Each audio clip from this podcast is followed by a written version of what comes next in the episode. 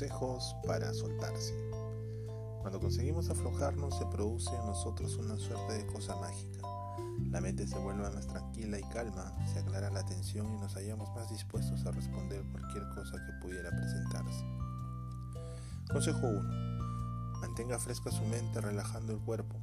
Adopte la postura más cómoda que le sea posible. Relájese aflojando todos los músculos que no necesite utilizar en el momento.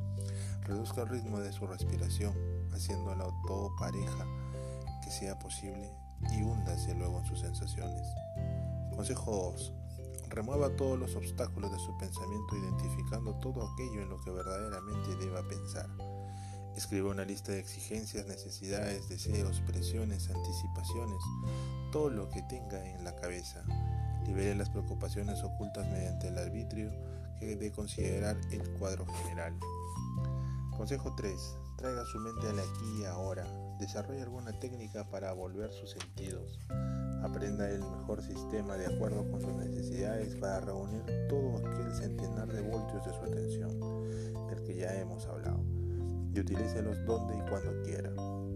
Consejo 4. Una vez que otra vez, tómese un tiempo para aflojarse y desenchufarse. Desarrolle su habilidad para soltarse por completo desde el punto de vista mental, empleando diariamente algunos minutos en no hacer nada.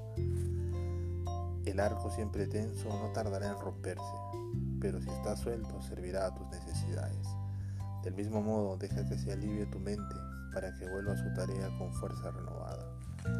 Pedro, fabulista del siglo I.